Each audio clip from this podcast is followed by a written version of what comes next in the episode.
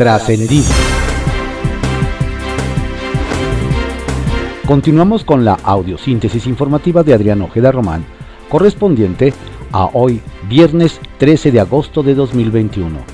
Reciban un saludo de su servidor Adrián Ojeda Castilla. Demos lectura a algunos trascendidos que se publican en periódicos de circulación nacional. Templo Mayor, por Fray Bartolomé, que se publica en el periódico Reforma. Vaya, vaya. Da la impresión de que Kamala Harris también tiene otros datos, pues no le hizo el menor caso a Andrés Manuel López Obrador en eso de reabrir ya la frontera entre México y Estados Unidos. Pese a que el mandatario presumió que fue uno de los temas centrales de su plática telefónica con la vicepresidenta, ya quedó claro que no hay mucho interés de Washington en ese tema. De hecho, ayer se dijo que podría estar cerrado por lo menos dos meses más. El asunto es que también las autoridades tejanas están urgiendo a que se reabra la frontera, pero la administración de Joe Biden sigue viendo con mucha preocupación el tema de la pandemia. Sin decir nombres, José Ángel Gurría lanzó fuertes pedradas. Al inaugurar el ciclo escolar en el Tecnológico de Monterrey, el ex canciller y ex secretario general de la OCDE ofreció una conferencia virtual en la que soltó que no hay peor caso que un líder que se aferra a su propia verdad, a su propia razón, cuando la evidencia señala lo contrario. Y remató diciendo que el líder debe dirigir, debe encabezar, debe inspirar, debe predicar con el ejemplo, debe escuchar cuidadosamente a los que sepan más que ella o, que él, y después tomar decisiones. Por supuesto, Gurria no le dedicó a nadie en específico su mensaje, pero a más de uno le dio la impresión de que esa indirecta era muy directa. Todos los días se escuchan llamados a dejar de lado la polarización y buscar la conciliación entre las y los mexicanos. Lo raro es que sea un morenista quien haga tal llamado. Y más sorpresivo resulta que venga del mismísimo presidente del Senado, el chapaneco Eduardo Ramírez. En un informe que olía más bien a destape, el presidente saliente de la mesa directiva de plano se puso en línea opuesta al discurso de Palacio Nacional al decir que es hora de buscar la reconciliación entre todos. Santa Virgen de Morena. Para nadie es secreto que Ramírez quiere ser gobernador de Chiapas. De ahí que su informe, con invitados políticos, empresarios y hasta diplomáticos, más bien parecía mitin de inicio de campaña. Por cierto, que en el informe del líder del Senado reapareció públicamente el diputado Gerardo Fernández Noroña. Y aunque estuvo confinado más de dos semanas por haber dado positivo para COVID-19, el petista se presentó sin cubrebocas. Como suele suceder con los negacionistas de la pandemia, se ufanó de que no lo necesita porque según él no está enfermo. Lo que Natura no da, San Lázaro no lo presta. Circuito Interior, que se publica en el periódico Reforma. Consumados los cambios en la ley de participación ciudadana, cuentan que grupos vecinales ya se organizan para evitar que les den gato por liebre. Según esto, hay un caso en Iztapalapa al que especialmente le pondrán ojos de búho. El proyecto ganador en la consulta fue instalar videocámaras de calle.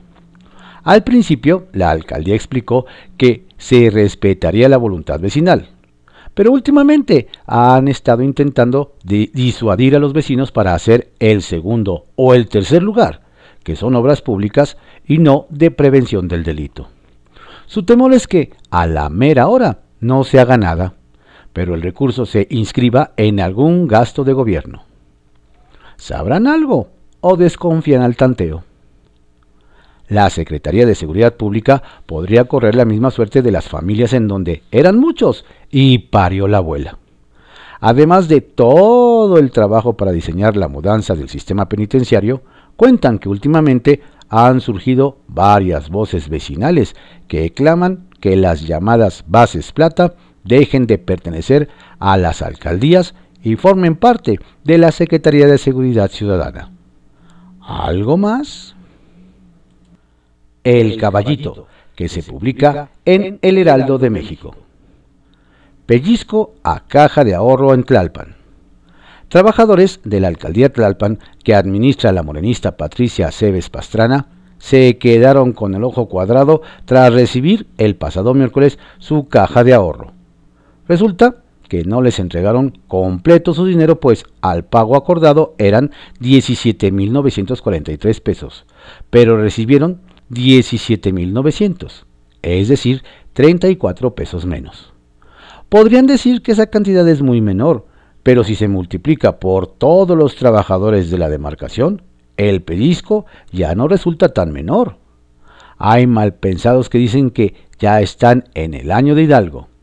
Veremos qué dice la propia alcaldía al respecto. Sin fecha para la reunión con los alcaldes. Mientras los alcaldes electos de oposición insisten en que el gobierno de la Ciudad de México los está haciendo a un lado y que por ello tendrán en la mira temas como desarrollo urbano, publicidad y presupuesto participativo, entre otros, el secretario de Gobierno, Martí Batres, asegura que hay una muy muy buena relación con los nuevos ediles. Incluso adelantó que los ha acompañado en algunas reuniones entre los funcionarios salientes y entrantes.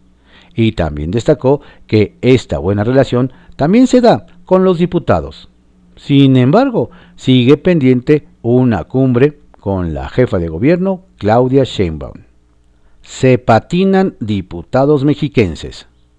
Los diputados mexiquenses, con mayoría de Morena, volvieron a hacer el ridículo al aprobar un exhorto al Tribunal Superior de Justicia del Estado de México para que ponga en marcha protocolos de seguridad para diligencias fuera de juzgado para notificadores y ejecutores. Ello luego que, desafortunadamente, una trabajadora del Poder Judicial fue reportada como desaparecida y posteriormente la encontraron sin vida.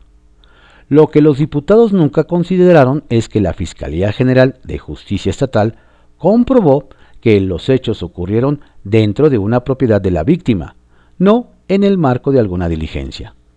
Con este exhorto, nos dicen, los legisladores exhibieron nuevamente falta de oficio político, o lo que pudiera ser peor, dolo en el ejercicio de sus funciones para tratar de lastimar al Poder Judicial mexiquense. Línea 13, que se publica en el periódico Contra Réplica. Responsabilidad histórica.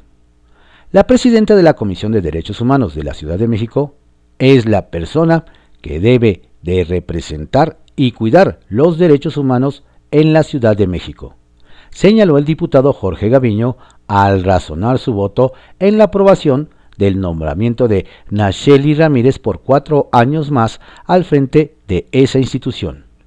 El legislador señaló que, ante la ausencia de la Comisión Nacional, la Comisión Capitalina debe asumir la responsabilidad de representar los derechos humanos que se están violando.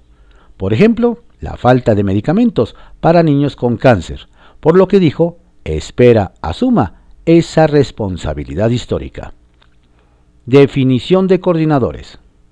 A 20 días de que se instale la segunda legislatura del Congreso de la Ciudad de México, en algunas bancadas comienzan a perfilarse quienes coordinarán los trabajos. Por el PAN se menciona a Christian von Roerich y en Morena se han estado reuniendo y en ambos casos solo se espera el humo blanco. Sin embargo, donde aún no se toma ninguna decisión es en las bancadas del PRI y PRD, donde no hay una definición respecto a los coordinadores parlamentarios de cada partido. Es más, ni siquiera se han reunido para empezar a organizarse. La duda es si estarán pensando en pasar en automático. Justicia Digital Electoral. El Congreso de la Ciudad aprobó la creación de un sistema de justicia digital electoral como una herramienta adicional para la tramitación de juicios en la materia a nivel local. Con ello, se podrá ejecutar la firma electrónica y existan comparecencias en línea para los interesados, autoridades y terceros. Durante la presentación del dictamen, el diputado Diego Garrido señaló que ante la pandemia es importante el aprovechar las herramientas tecnológicas para el acceso efectivo a la justicia en materia electoral. La reforma incluye además la inclusión de una oficialía de partes virtual. Avalan cambios en participativo. El Congreso de la Ciudad aprobó reformas a la Ley de Participación Ciudadana en materia de presupuesto participativo. Al dictamen se integró de último momento una modificación al artículo sexto transitorio que obliga al Instituto Electoral de la Ciudad de México a informar sobre las asambleas ciudadanas celebradas. Durante la argumentación de la modificación, el diputado Federico Dorin señaló no es culpa del Congreso que el Instituto Electoral de la Ciudad de México no haya avanzado en realizar todas las asambleas vecinales y cuestionó que al día de hoy se podrían haber realizado todas las asambleas. El dictamen fue aprobado con 53 votos a favor y 0 en contra. Tiraditos, que se publica en el periódico Contrarréplica. Sin respuesta por renta de patrullas. Las autoridades mexiquenses recibieron hace meses una denuncia de hechos contra los responsables de otorgar el contrato DGA diagonal RM diagonal 048 diagonal 2019 para la renta de 400 patrullas en el Ayuntamiento de Toluca, Estado de México. Los elementos adscritos a la Dirección General de Seguridad Pública exigieron, entre otras cosas, la rescisión del convenio y la inhabilitación del proveedor, es decir, de la firma CA Soluciones Financieras Caso Fin, propiedad de la familia Mena. Reclamaron la falta de mantenimiento de las unidades obligación que estaba contemplada dentro del elevado costo del arrendamiento. Pero no han recibido respuesta alguna y a estas alturas, a meses de que se venza la vigencia del contrato, los vehículos se encuentran en pésimas condiciones y arrumbados en las inmediaciones de la colonia Las Flores. Pero eso sí, Caso Fin sigue cobrando puntualmente su renta. Preocupan a IP medidas de Sheinbaum para recuperación. Diversos organismos empresariales de la Ciudad de México están preocupados por las señales que manda el gobierno de Claudia Sheinbaum en materia de recuperación económica.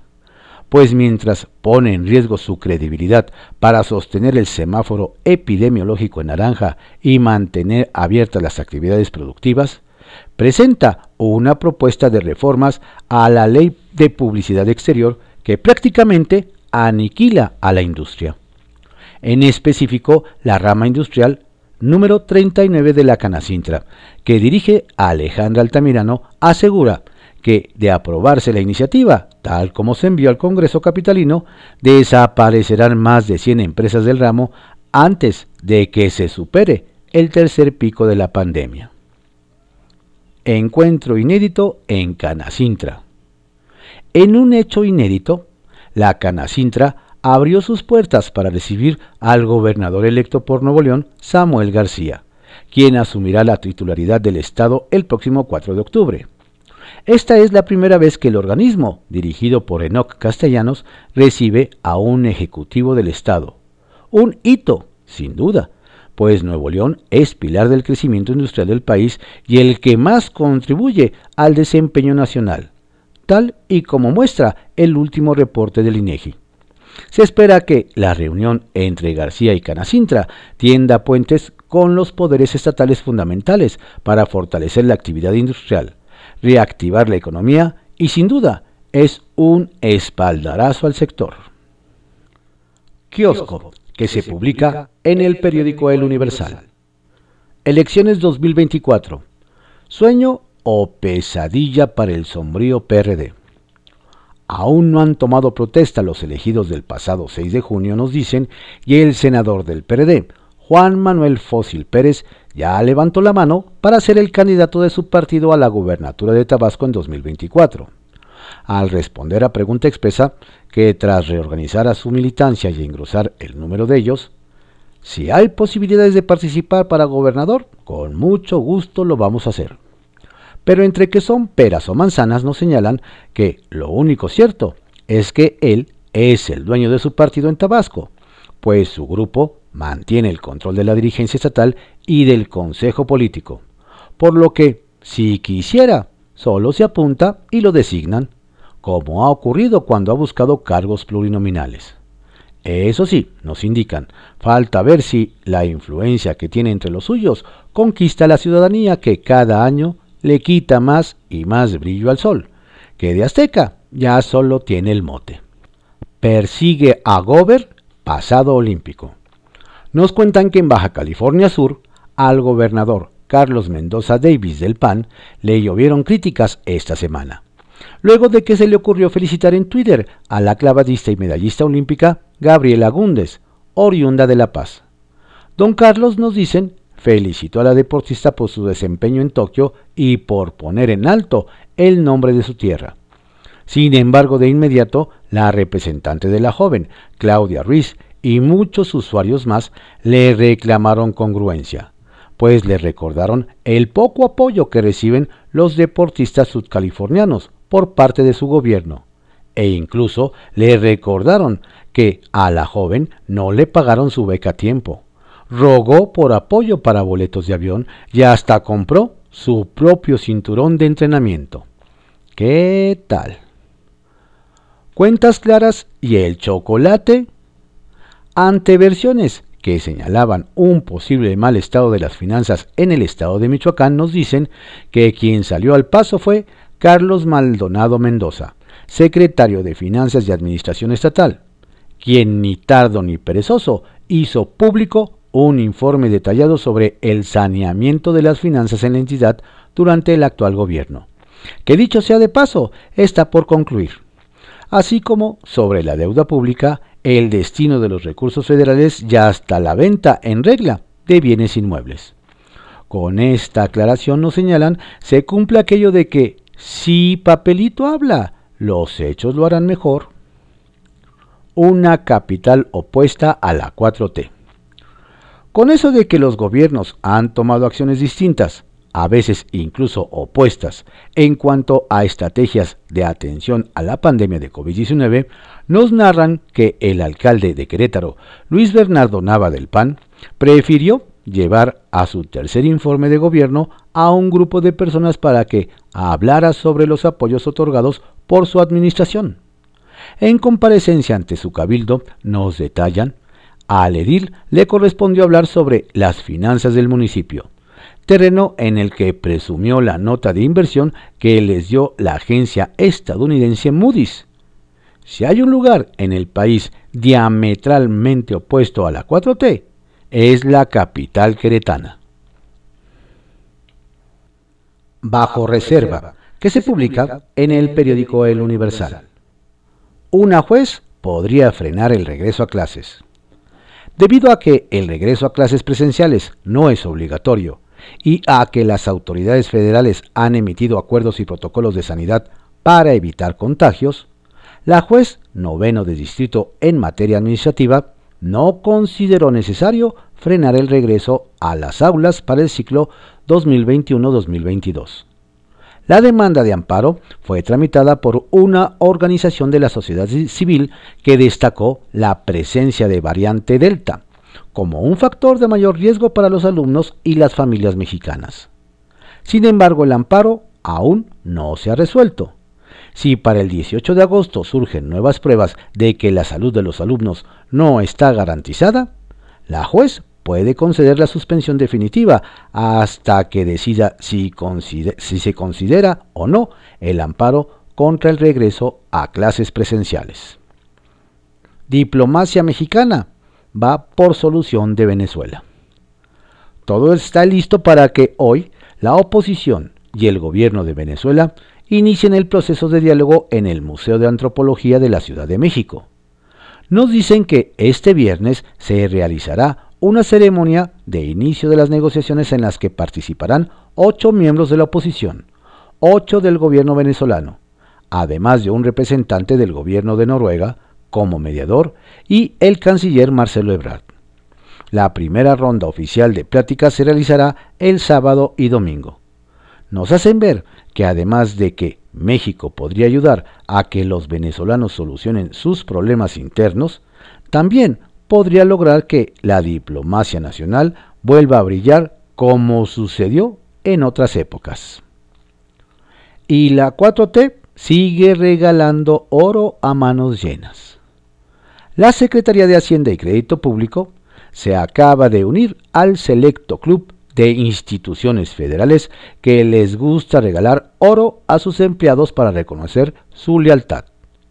Nos detallan que, como ha sucedido con el Instituto Nacional de los Pueblos Indígenas, INPI, y con el Servicio de Administración Tributaria, SAT, Hacienda lanzó una licitación para comprar centenarios como premio de perseverancia y lealtad de la Secretaría de Hacienda 2021. Esto, nos aseguran, obligado por el contrato colectivo de trabajo que mantiene con el Sindicato Nacional de Trabajadores de Hacienda. El gobierno mexicano ha sido capaz de renegociar multimillonarios contratos con empresas energéticas y prestadores de servicios que fueron firmados por la pasada administración, pero ha sido incapaz de hacerlo con los sindicatos. La austeridad republicana tiene sus excepciones. Perdieron dice Ana Guevara. ¿Será que el presidente Andrés Manuel López Obrador llame a cuentas a la directora de la CONADE, Ana Gabriela Guevara, por la pobre cosecha de medallas en los recientes Juegos Olímpicos de Tokio? Todo pareciera indicar que no. Pues la ex velocista se siente muy segura en el cargo y no solo no le molestan las críticas que ha recibido, sino que ahora hasta se burla y justifica el lugar 84 en el que quedó la delegación mexicana al decir que ella no compitió. Lo típico, cuando se gana, se dice ganamos, y cuando se pierde, perdieron. Política Confidencial, que se publica en el periódico Publimetro. Mauricio Toledo y Saúl Huerta. Nunca nadie se imaginó esta trillada frase aplica porque ahora resulta que los dos legisladores que perdieron el fuero tras la resolución de la Cámara de Diputados no están al alcance de la justicia. Incluso uno se anda paseando por Chile, aunque asegura que es por un compromiso previo.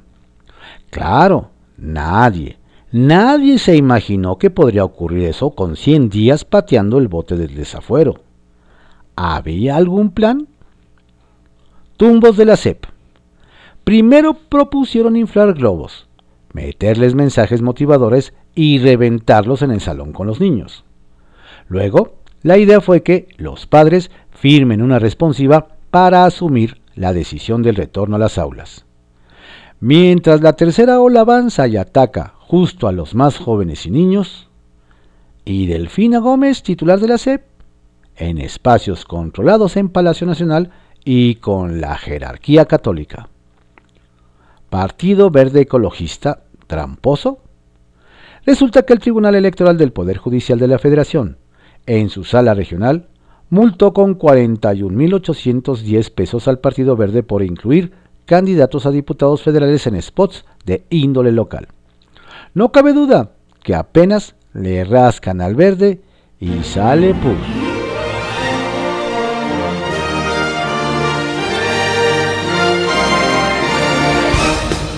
Estos fueron algunos trascendidos que se publican en periódicos de circulación nacional en la audiosíntesis informativa de Adrián Ojeda Román, correspondiente a hoy viernes 13 de agosto de 2021. Tenga usted un excelente fin de semana. Reciba saludos de su servidor Adrián Ojeda Castilla, quien les recuerda que no baje la guardia. Si se cuida usted, nos cuida a todos. Y no olvide que la pandemia va en ascenso.